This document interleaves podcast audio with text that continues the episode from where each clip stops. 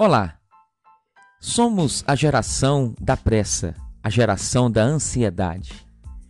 Alguém disse que somos as coisas que moram dentro de nós. E claro, não é bastante ter ouvidos para ouvir o que é dito. É preciso também que haja silêncio dentro da alma. Eu sou o pastor Carlos Eduardo e trago até você uma bendita hora de reflexão e oração.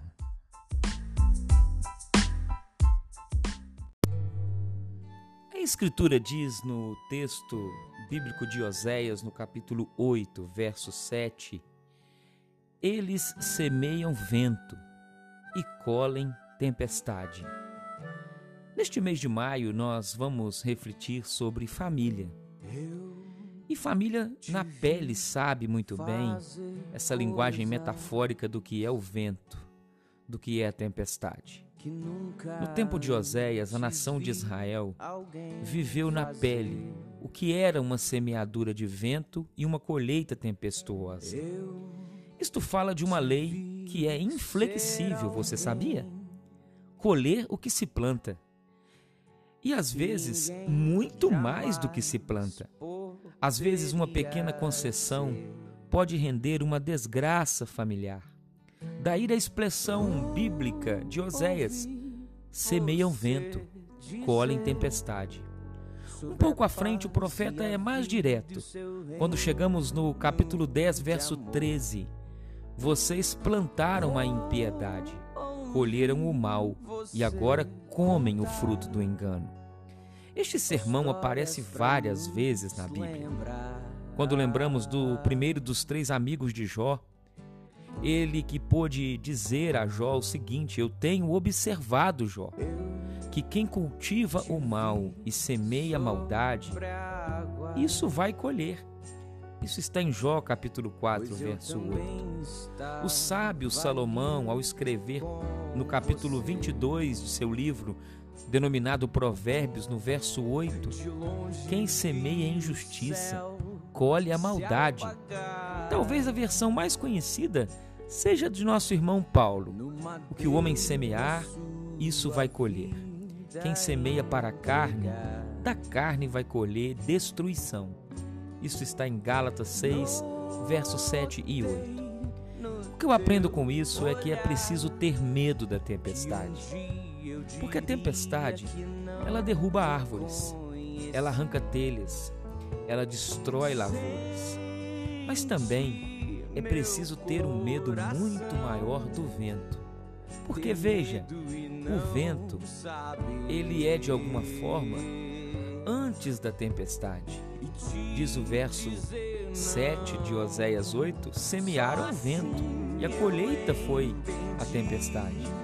E quantos ventos estão sendo semeados nas famílias, o vento de palavras mal faladas, o vento de palavras mal colocadas e malditas, ventos de irresponsabilidades, ventos de ações maldosas, os ventos que se manifestam pelos temperamentos descontrolados. Guarde essa lição nessa semana que se inicia. Não saia por aí afora semeando o vento porque senão vai acabar mal e você vai colher tempestade.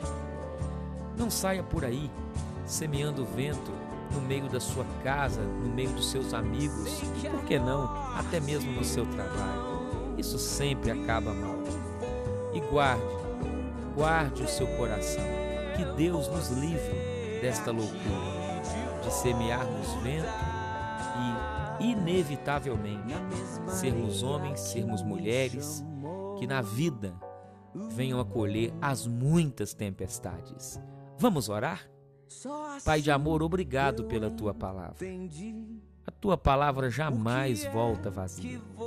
Lhe rendemos graças e louvores por este dia que o Senhor fez. E nesta devocional singela, por que não breve e objetivo, nós fomos lidos pela palavra. Uma coisa é nós lermos a Bíblia, outra coisa, Senhor, é a Bíblia poder nos ler, ler as nossas intenções e motivações e nos confrontar pelo Espírito Santo. Este Espírito que nos convence do pecado, da justiça e do juízo. Oramos a Ti, em nome do Pai, do Filho e do Espírito Santo. Amém.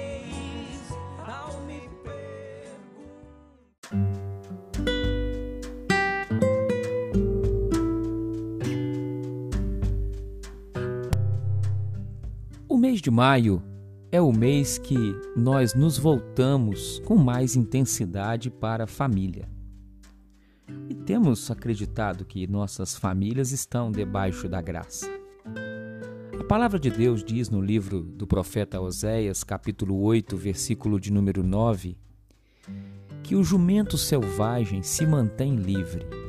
Mas veja, Efraim vendeu-se para os seus amantes. Há uma versão bíblica que diz: mercou amores. O que está sendo dito é que Efraim não foi vendido aos seus amantes. O que a Bíblia está dizendo é que Efraim se vendeu a eles. É uma grande diferença. No primeiro caso, nós estamos diante de um assassinato. Mas neste segundo, onde o, o Efraim se vende, estamos diante de um suicídio. Efraim não é vítima, mas ele é autor de uma transação imprópria.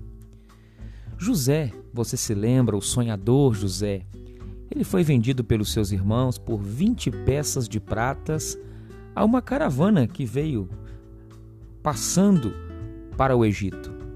Jesus, o Cristo, foi vendido por um dos seus amigos e apóstolos aos sacerdotes por 30 moedas de prata.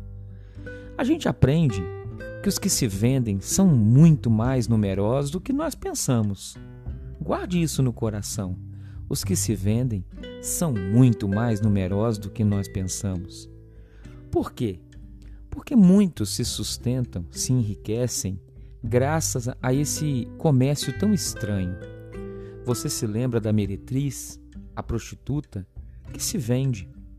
O matador profissional se vende. O mercenário se vende.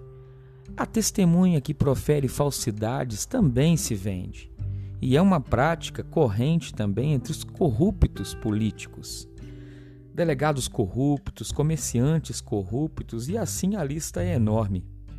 No caso de Efraim, isso é, do povo de Israel, na pessoa do rei Menahem, ele se vendeu ao rei da Síria por 35 toneladas de prata. Tudo isso, sabe por quê? Para manter-se no trono. Isso se encontra no segundo livro de Reis, capítulo 15, verso 19. Que tristeza!